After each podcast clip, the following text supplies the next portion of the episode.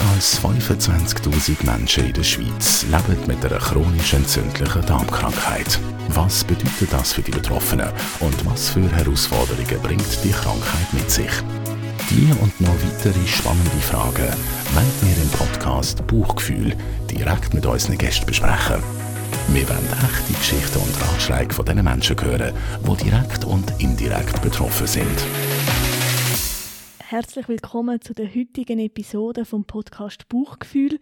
Heute reden wir über das Thema Essen und chronisch entzündliche Darmerkrankungen. Und ich habe da bei mir im Bauchgefühlstudio den Markus Ganz. Er ist selber Patient und hat Colitis ulcerosa seit 1992.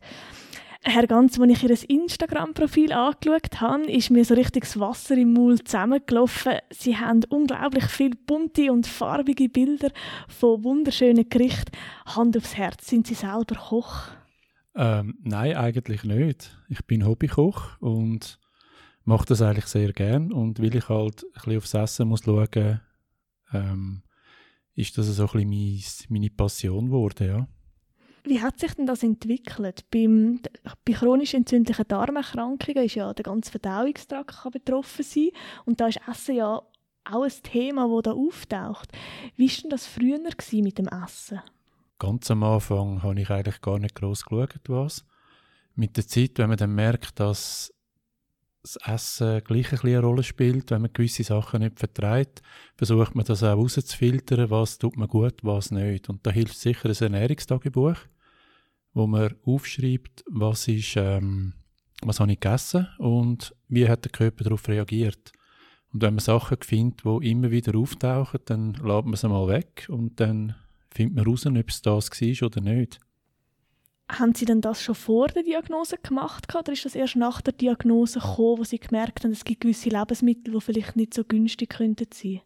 Vor der Diagnose überhaupt nicht. Ich habe einfach gegessen, was ich Lust drauf hatte. Habe dort auch nicht wirklich darauf geschaut, ist es gesund oder ungesund. Ja, wie es halt so die Jungen um die 20 Jahre machen, ja. Haben Sie jemals vor der Diagnose das Gefühl gehabt, dass irgendetwas im Essen nicht gut sein für Sie? Nein, eigentlich nicht. Und es ist auch jetzt, es gibt nicht Lebensmittel, wo ich jetzt muss sagen, wenn ich das und das esse, dann geht es mir schlecht. Es ist immer unterschiedlich, das ist ja das Gemeine. Können Sie da noch ein bisschen darauf eingehen? Was meinen Sie mit, es ist immer unterschiedlich? Zum Beispiel, jetzt, jetzt bin ich in Remission, also ich habe keine Auswirkungen vom Darm her, es geht mir gut. Dann kann ich mehr oder weniger auch essen, was ich will. Also mit gewissen Sachen, wo ich aufpasse. Hingegen, wenn ich jetzt in einem Schub bin, wenn wirklich all die Symptome zusammenkommen, wie Durchfall und so, dann gibt es halt schon Sachen, wo man nicht so vertreibt. Und dann lädt man die eigentlich weg. Es gibt solche, die haben mit Fastfood absolut kein Problem. Andere, die können Herdöpfel essen, diese können es wieder nicht essen. Das ist, das ist eben das, was bei den chronisch entzündlichen Darmerkrankungen so problematisch ist beim Essen. Was ist es bei Ihnen, wenn Sie so einen Schub haben, also viel Durchfall auch haben, was sollten Sie dann nicht essen? Also das haben Sie gemerkt, tut für Sie nicht gut? Ich habe bei mir festgestellt, es ist vor allem so Rohkost, wenn es so Salat am Abend zum Beispiel, die ganzen Hülsenfrüchte wie Linsen und so, die, die liegen extrem schwer auf. Die kann ich nicht essen. Äh, Bohnen, ganz schlimm. Dann die ganzen Zwiebeln, Knoblauch, so Sachen. Was eigentlich wirklich gut ist, sind so die gekochte Herdöpfel, gekochte Rüebli, ähm, Teigwaren geht so. Das ist auch im, im Schub eher schlecht. Ähm, ja, es gibt so viel. Sie unterhalten ja eben das Instagram-Profil, wo Sie mit Leidenschaft die Bilder posten vom wunderbar aussehenden Essen, das Sie gekocht haben. Wie sind Sie zu dem Hobby gekommen? Ähm, so genau weiß ich es eigentlich gar nicht. Ich habe schon immer gerne gekocht. In letzter Zeit halt einfach immer mehr, ähm, weil ich mich halt ein bisschen mehr damit befasse. Und Instagram, ja, am Anfang hat man so ein bisschen Fotos gepostet von den Ferien oder sonst. Und irgendwann habe ich angefangen, so die, die Fotos, die ich vom Essen gemacht habe, einmal dort draufzuladen. Ich bin parallel, parallel dazu noch in einer Facebook-Gruppe, wo es um Ernährung geht, Administrator. Und dort tut man halt auch so ein bisschen das Essen aufladen, was man hat und was nicht. Und so hat sich irgendwie das eins, äh, eins hat das andere ergeben. Ich stelle mir vor, es gibt sicher auch der ein oder andere Betroffene, der Ihnen folgt auf Instagram oder auf Facebook. Was sind so Kommentare, die Sie häufig überkommen zum Essen? Oh, sieht das fein aus, würde ich jetzt auch essen, so Sachen. Aber wirklich so, ähm, was jetzt ernährungsbedingt ist, weniger. Also kommen auch nicht so Fragen jetzt direkt an Sie, wo was vertreibt wird oder nicht vertreibt wird? Ähm, manchmal schon kommen da so Kommentare, leck, ich hätte nie gedacht, dass du so etwas kannst essen kannst. Und da muss man halt immer ein bisschen differenzieren. Eben, mir geht es im Moment gut, ich kann praktisch alles essen. Oder eben, ich bin im Schub und dann muss ich halt gewisse Sachen weglassen. Inspiriert das andere Betroffene auch, vielleicht auch selber mal zu sagen, ich probiere jetzt einfach mal aus und schaue, ähm, ob das bei mir funktioniert oder nicht? Äh, definitiv, ja. Ich habe eins bis zwei Leute bei mir in der Gruppe, die gesagt haben, sie hätten durch mich wieder angefangen zu kochen. Also ich habe sie eigentlich durch das inspiriert, wieder mal selber an Herz stehen und gewisse Sachen ausprobieren. Und das ist eigentlich dann schon noch ein schönes Gefühl, wenn man Leute kann animieren zum Kochen. Obwohl ich bin ja auch kein Profi. Ich mache einfach das, wo ich Spass daran habe. Sie haben vorher von Schub geredet. Wenn Sie von Schub reden, wie lange geht so ein Schub und wie muss man sich das als Außenstehender vorstellen? Ein Schub kann man sich so vorstellen. Ich glaube, jeder hat mal irgendeinen Magen-Darm-Grippe gehabt, wo es einem schlecht geht. Man hat Bauchkrämpfe, man hat Durchfall, vor allem Stuhldrang. Also das heißt, man merkt, jetzt muss ich aufs WC und dann muss man. Und dann heißt es nicht, ja, erst in einer Minute oder so, weil dann geht es in die Hose, wortwörtlich. Und das kann bis 10, 20, 30 Mal am Tag sein. Also dann, das ist für mich so wirklich ein Elend. Und das schafft man auch nicht mehr. Und so ein Job, das kommt immer ein bisschen darauf an.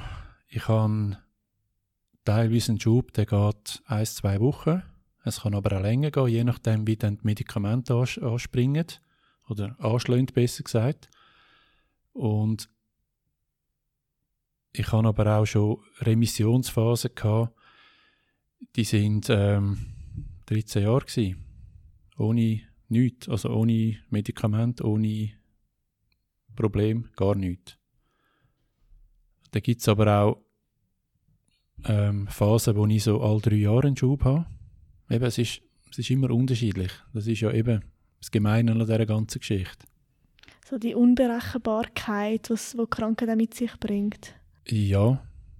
Also Leute zum Beispiel, die Laktosenintoleranz haben oder äh, kein Gluten vertragen, die können das Zeug einfach weglassen und dann geht es mehr oder weniger gut. Ich kann nicht sagen, ich lasse jetzt einfach Äpfel weg und dann ist alles picobello. Wenn man nochmal zurück auf das Thema Ernährung geht, gerade wenn man ja auch unterwegs ist und Kollegen, Freunde trifft, ist ja oft das auch verbunden mit zusammen essen oder zusammen trinken. Wie tun Sie das handhaben? Ähm, bei den Leuten, die ich eingeladen bin, jetzt zum Essen, die wissen, wie, wie es um mich steht. Und die wissen auch, dass ich zum Beispiel kein Schweinefleisch esse. Also nicht aus religiösen Gründen, sondern einfach, weil, weil das sehr entzündungsfördernd ist. Und ich habe festgestellt, dass ich, wenn ich es weglasse, dass mir einiges besser geht.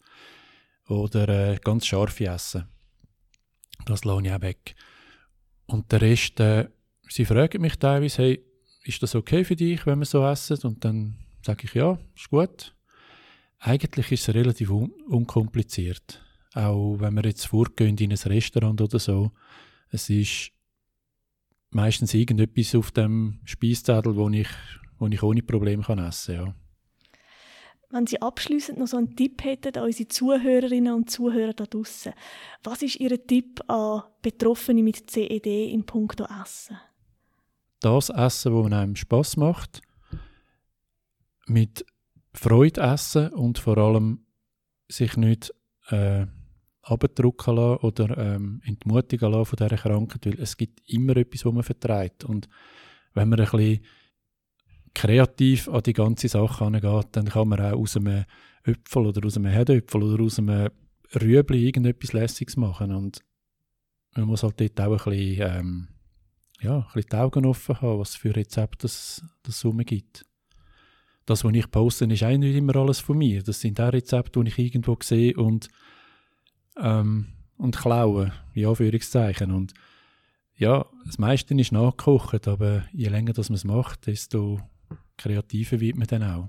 Vielen herzlichen Dank für die spannenden und inspirierenden Einblicke in Ihr Leben, Herr Ganz. Danke, dass Sie da sind. Wenn Sie, liebe Zuhörerinnen und Zuhörer, sich auch noch inspirieren lassen dann können Sie das auf dem Instagram-Profil von Markus Ganz machen. Und zwar unter me-myself-markus. Dort können Sie die wahnsinnig farbigen und bunten Gerichte selber anschauen und sich von den Kreationen vom Herr Ganz inspirieren lassen.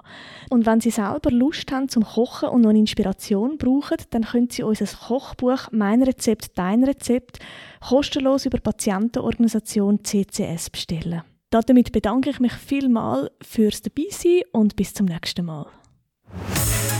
Der Podcast Buchgefühl ist eine Zusammenarbeit von der Patientenorganisation Crohn-Colitis Schweiz und der Takeda Pharma AG.